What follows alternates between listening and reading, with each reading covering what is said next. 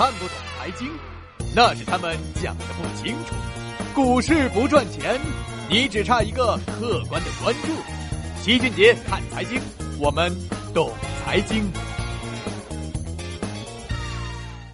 齐俊杰看财经，我们懂财经。今年以来呀，随着美元的走弱，大宗商品也开始走强，但偏偏原油就不是。这个历史上最大的跷跷板商品，今年跟美元几乎同涨同跌，年初以来一直下行，直到六月底跌到了四十二美元一线的时候才开始反弹。但就在长假之前，原油这波上涨似乎又有点涨不动了。从基本面看，这两周的数据显示，需求呢也没有太多增长，但是美国的原油供给特别充裕。上周，美国原油出口已经达到了创纪录的一百九十八万桶每天。美国人玩命生产石油，让欧派克国家简直心在滴血呀！他们的石油减产协议已经基本失败，现在油价并不是欧派克能够操纵的，或者说，美国的页岩油技术的成熟，让石油价格出现了五十美元的天花板，而且随着技术的进步，这个天花板还在不断的下压。那些就靠卖石油就能富得流油的国家，正在感受到全面的危机。以前，欧派克一减少产能，世界原油供给就会大幅减少，物以稀为贵，油价就会飙升。但现在不是了，美国这个原来世界第一的大油耗子，现在因为技术的进步，它不但不再需要石油，反而变成了一个巨大的石油出口国。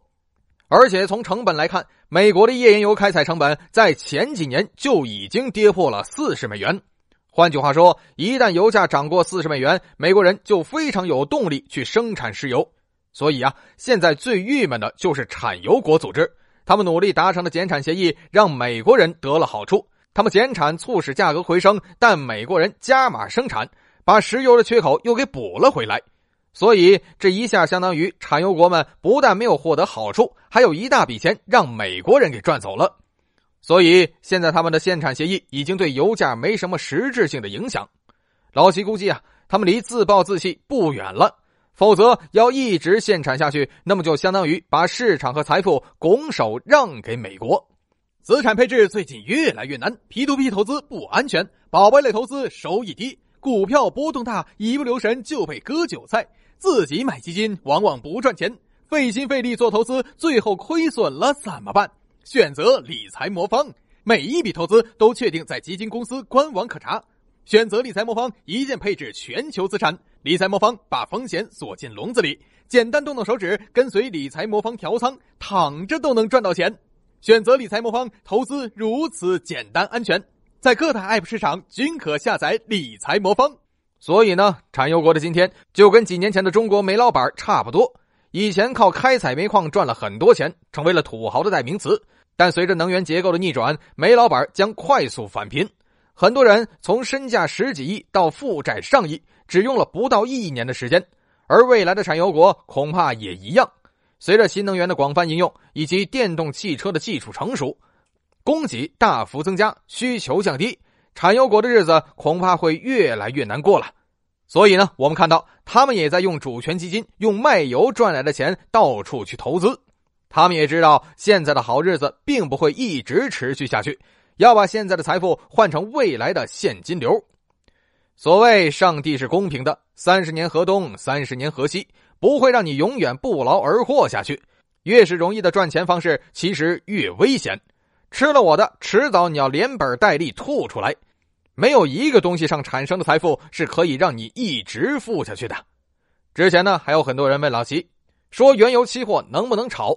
原油的基金可不可以买？